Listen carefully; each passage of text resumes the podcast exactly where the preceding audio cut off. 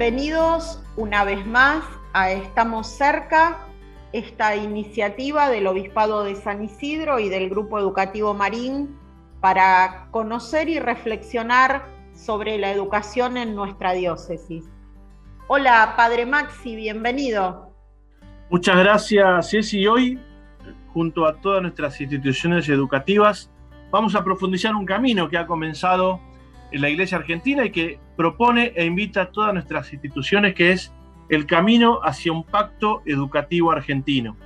Este llamado que ha hecho la Comisión Episcopal para la Educación y que engloba a los docentes, que engloba a las autoridades nacionales y provinciales, a las familias, a los alumnos, a todos los que forman parte de este entramado educativo que hace que todos los días podamos pensar el mejor modo de acompañar a los alumnos desde nuestras instituciones educativas.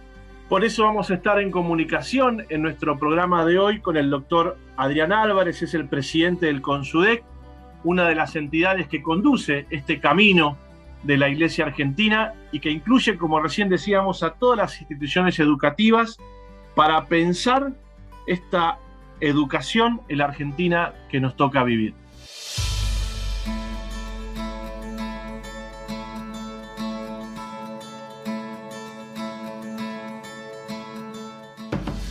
Como dijimos al comienzo, en nuestro programa de hoy vamos a estar en conversación con el doctor Adrián Álvarez, él es el presidente del CONSUDEC. Con él vamos a dialogar de esta iniciativa que es tan importante no solamente para nuestra iglesia, sino para la Argentina, que es este llamado hacia un pacto educativo argentino que ya hace unos meses lanzó la Comisión Episcopal para la Educación Bienvenido Adrián, gracias por estar con nosotros. Hola, ¿qué tal? ¿Cómo les va? Muchas gracias, Por, invitarme a charlar con ustedes. Muchas gracias a vos por participar. Lo primero, Adrián, ¿qué significa esta convocatoria que ha llamado eh, la Iglesia Argentina hacia un pacto educativo argentino? La verdad es que es una convocatoria a sentarnos a dialogar sobre la realidad educativa, una convocatoria abierta se enmarca, bueno, obviamente en el Pacto Educativo Global que ha convocado el Papa Francisco ya hace tres años, pero también en los 20 años del diálogo argentino. Hace 20 años la Iglesia servía la mesa de alguna manera para que nos pudiéramos sentar los argentinos a dialogar sobre nuestras propias realidades y sobre nuestras propias urgencias.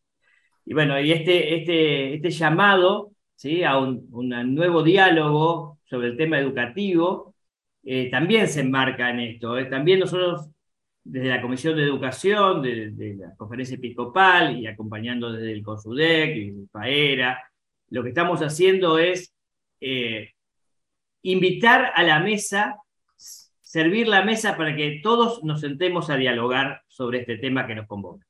Adrián, ¿cuál es el, el, diagnóstico del que parte la conferencia episcopal, el CONSUDEC, para hacer este llamado a todos los actores sociales que estamos implicados de alguna manera en la educación? Mira, el diagnóstico es un poquito el diagnóstico que todos tenemos de esta mirada, sobre todo, a ver, la pandemia ha puesto de manifiesto algunas situaciones que, a ver, que no son producto de la pandemia, indudablemente, sino que ya estaban, pero que la pandemia las visibilizó aún más y el Papa habla de la tragedia educativa, ¿no? Y llama a una, a una, de alguna manera, conversión pedagógica para poder salir de esta tragedia educativa. Con lo cual, esta es la primera mirada, hay, una, una fuerte llamado a la inclusión de todos, que la educación pueda llegar realmente a todos, y, y, esto no está sucediendo en la Argentina.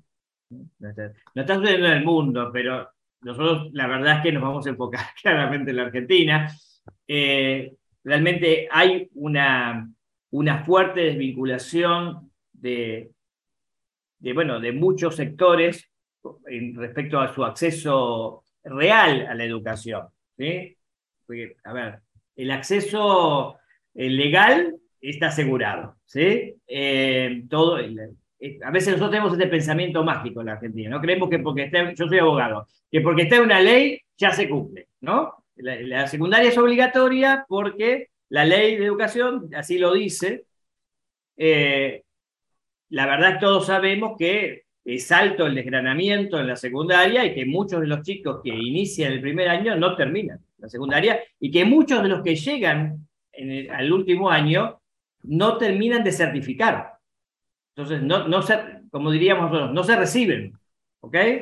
Llegan con sus compañeros al quinto año, promocionan, el cuarto llegan al quinto, pero no terminan de certificar, no terminan de acreditar sus saberes. Bueno, la verdad que esto es preocupante. Es algo que todo el mundo ve. Fíjate que desde el Consejo Federal se está pensando en estos mecanismos para ver cómo promocionar a los chicos, qué sé yo. El otro día lo charlábamos, yo estuve en un congreso de educación en Santa Fe, ¿no? Que había convocado a todas las instituciones de gestión privada de Santa Fe. Santa Fe está discutiendo la ley de una posible ley de educación nueva de la provincia. Y la verdad es que decíamos, bueno, a ver, es cierto esto de que a ver, hay que acompañar a los chicos en su promoción. Ahora, muchas veces, si no hacemos otra cosa, acompañándolo, lo que estamos haciendo es invisibilizando un problema y pateándolo para adelante, porque la verdad que el problema no es que el chico pase de año, el problema es que el chico aprenda.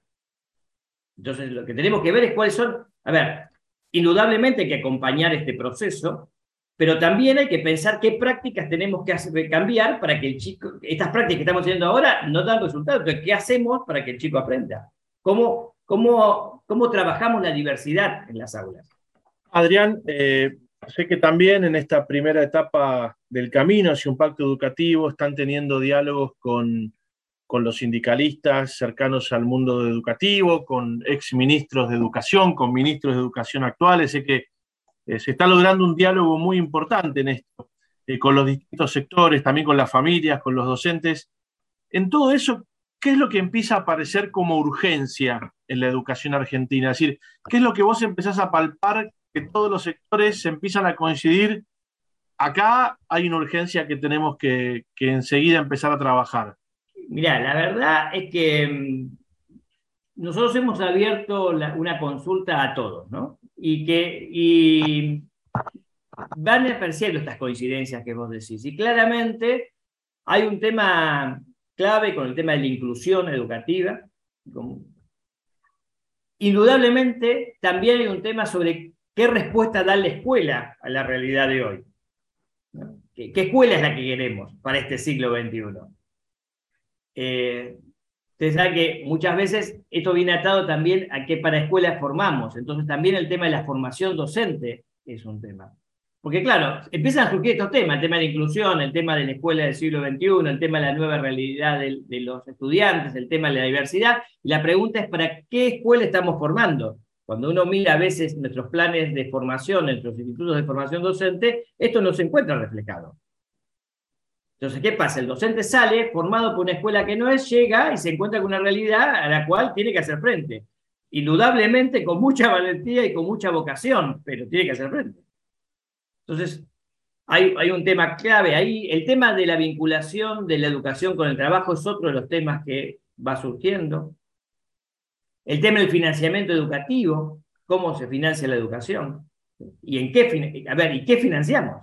Ustedes saben que la Argentina tiene una ley de financiamiento educativo, un 6% de su PBI, es importante, ¿sí? Ahora, la verdad es en qué se basa ese 6%. Y cómo, a ver, ¿Y quién es el que financia esto? Hoy, por ejemplo, a la mañana, nosotros estuvimos reunidos en la primera sesión con exfuncionarios y algunos decían, algunos proponían, bueno, a ver, revisar, el 6% es importante, algunos proponían más, otro tipo de esquemas, bueno, empezó este, eh, a surgir este tipo de discusiones sumamente interesantes y que debemos profundizar, pero también es cierto es quién financia, todo financia el Estado Nacional, financia las provincias, cómo se financia. La verdad es que es, es a ver, en, recién empezamos, pero esto es claramente un tema a, mirar.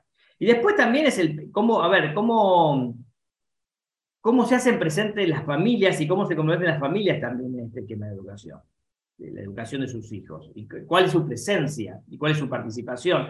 Bueno, el Papa en el Pacto Global nos da esos desafíos, ¿no? Nos dice, bueno, a ver, ¿por dónde viene la cosa? Está centrar a la persona, que una educación central a la persona, eh, una, una educación que que reconozca el lugar de la mujer, que reconozca, que escuche a las nuevas generaciones. Y bueno, claro, eh, a ver, son desafíos, porque claramente cuando uno le da la palabra a los, a los jóvenes y a los chicos, después hay que hacer algo por esa, haberle dado la palabra. Y me parece que son los desafíos claves, ¿no? El Papa, por ejemplo, habla de renovar la economía y la política.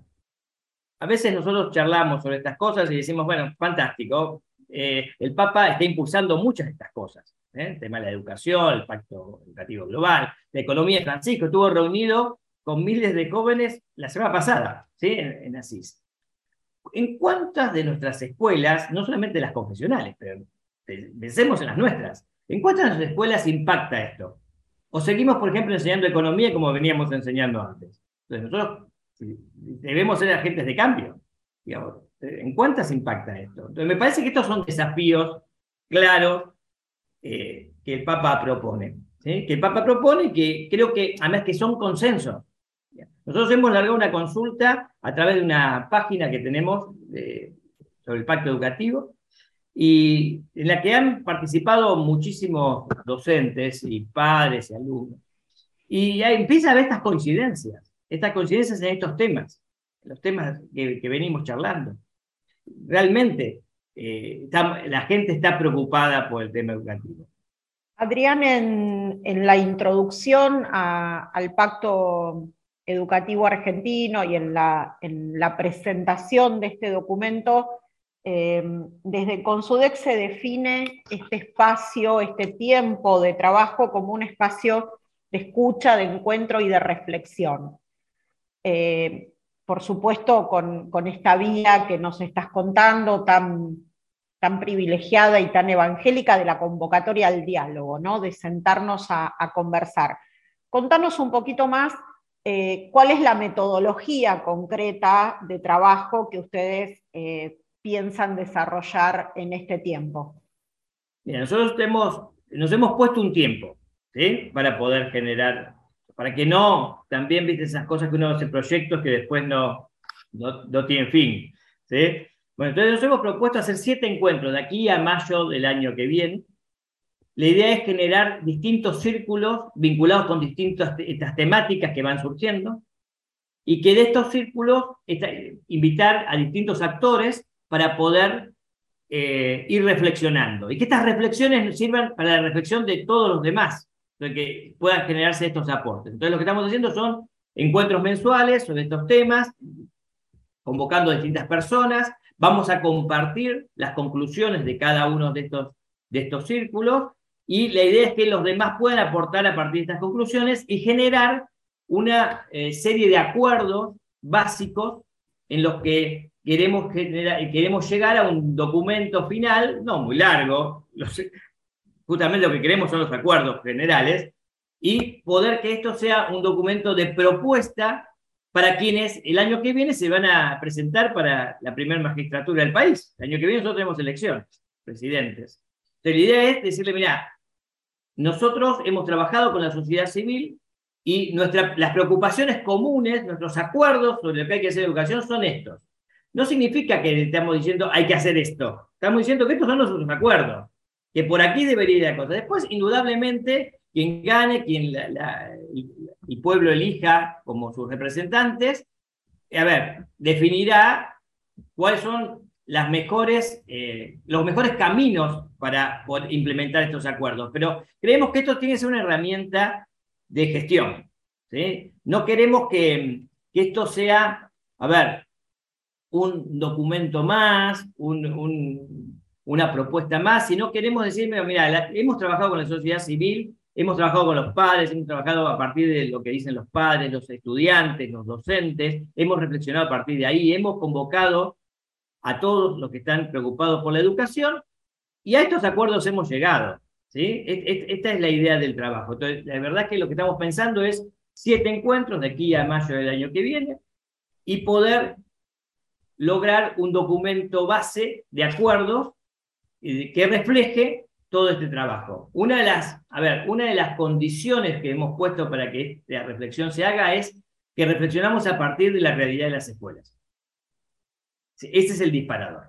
Ese es el disparador. Queremos que la reflexión sea a partir de la realidad que está sucediendo en nuestras escuelas, porque creemos que ese es el camino para poder llegar a acuerdos viables de gestión.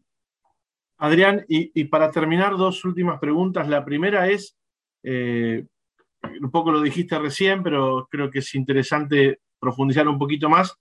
Eh, ¿Cuál es el lugar de las familias en todo este camino que vos como, como educador ves, no? ¿Y cuál es el mensaje para los educadores de todo esto, no? Eh, padres y educadores. Este es el final que, te abrimos para que puedas expresarte sobre dos realidades que las escuelas que nos están escuchando saben que, ojalá que se dé el pacto, pero son dos realidades cotidianas muy fuertes de la vida de nuestras instituciones educativas en nuestra diócesis. Tal cual, tal cual. Y mira, eh, lo de los padres es cercano. Yo soy padre de seis hijos, ¿sí? con lo cual de posibilidad me identifico bastante con el tema de, los padres.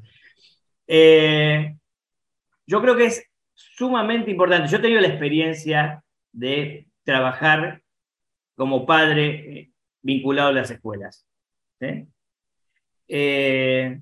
Y me parece que es sumamente rico, sumamente rico.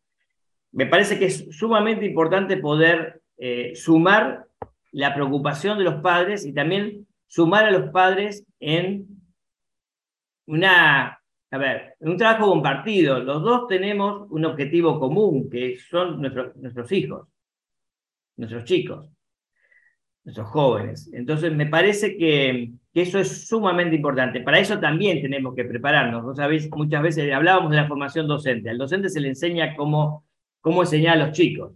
Y cuando llega a ser directivo, antes, tiene que tratar con los padres, ¿no? Y, para eso a veces no es tan fácil estar preparado. Me parece que eso es sumamente importante también, eh, tenerlo en cuenta. Tenerlo en cuenta.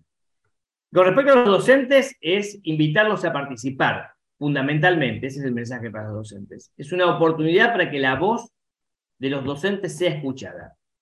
Me parece que esto es sería el mayor logro del trabajo nuestro sería ese, que la voz de los docentes se escuche, darle palabra al docente, darle palabra a los chicos, darle palabra a las familias, darle la palabra también al docente, y que él pueda plantear sus preocupaciones. Que indudablemente, a ver, las va resolviendo, pero que también tiene, a ver, su mirada de cómo se pueden resolver como sistema, porque también es otra de las miradas que hay que mirar. ¿Cuál es la mirada del sistema educativo argentino? Nosotros no estamos haciendo una mirada em, corporativa, no estamos pensando en la educación de gestión privada confesional. Estamos pensando en el sistema educativo, es la educación que nosotros queremos para nuestra, para nuestra gente, en un proyecto. Entonces, por eso hemos convocado a todos. Si no, nos hubiéramos sentado a charlar nosotros, y eso no es así. Entonces, la verdad es que es sumamente importante, con lo cual la invitación a los docentes es a participar, a, que puedan expresar aquello que están viendo y viviendo cotidianamente en las aulas.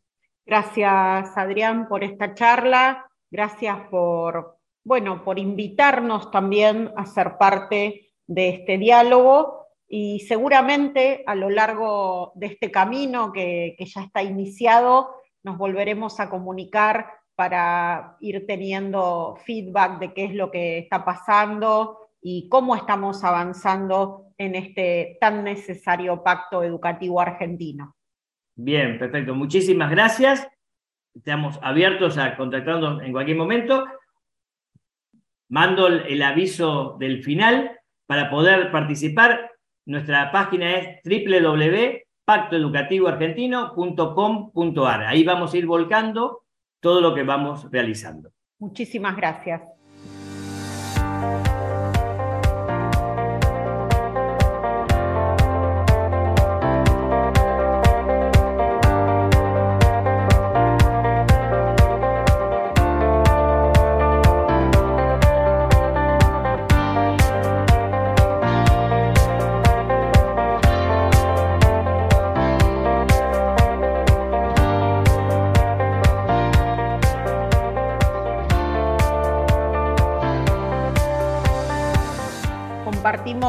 En este programa una vez más la columna de Jorge Camdepadrós denominada Tecnología y Educación. Hola Jorge, gracias por estar con nosotros. Te escuchamos.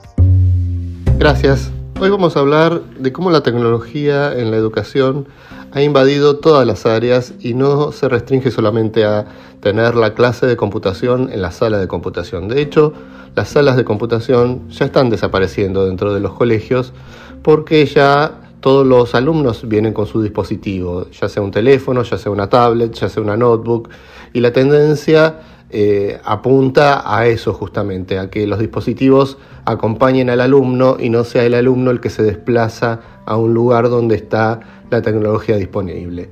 Con esto hace que eh, toda esta tecnología eh, haga un camino transversal a, través de todas las áreas y ninguna está exenta de poder utilizar tecnología.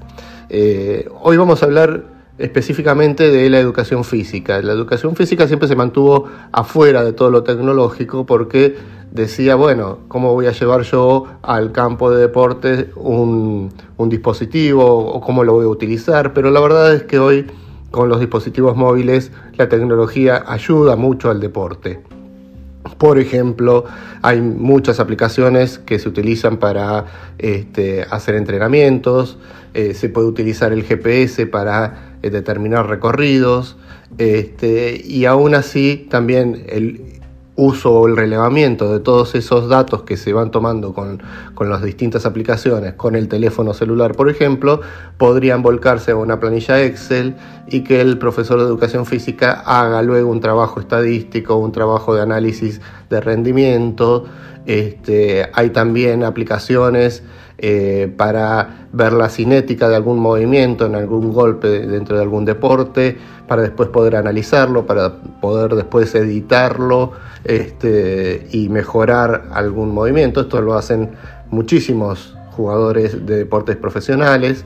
Este, pero también puede llegar a la escuela y también hay muy lindas aplicaciones como para que los profesores de educación física puedan utilizar también estos recursos en sus clases y poder trabajar con los chicos, este, más que nada concientizando eh, en el consumo de calorías en una actividad, este, en los desplazamientos, en cómo eh, ir mejorando la condición física y aprovechar así mucho más las clases eh, en, en cada uno de los encuentros que tengan, ya sean para deportes para, o para simplemente alguna actividad física en general.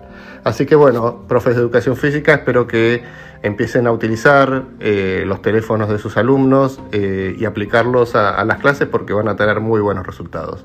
Así que bueno, veremos en el próximo encuentro algún otro área este, donde pueda utilizar la tecnología de una forma diferente. Muchas gracias, nos vemos en la próxima.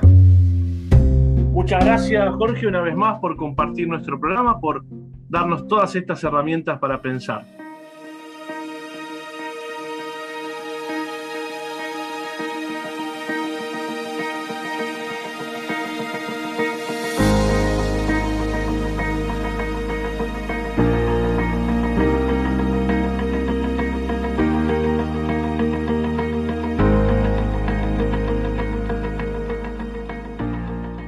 Ceci, que este pacto educativo argentino que hoy hemos reflexionado en nuestro programa, que hemos profundizado, bueno, nos lleve a, como conversábamos con el doctor Álvarez, a descubrir las urgencias que tenemos en la educación y ojalá que esta metodología de trabajo también nos ayude a encontrar soluciones y luces en este camino tan desafiante para nuestras instituciones educativas, que es educar en nuestro mundo de hoy y en nuestra Argentina de hoy.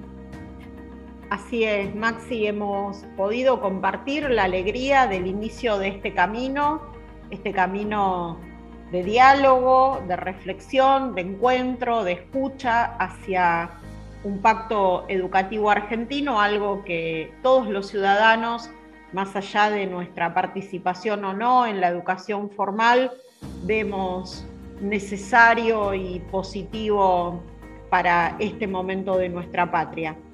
Una vez más, somos Nacho Insaurraga, Maxi Kursinovic, Cecilia Vallés y estamos cerca.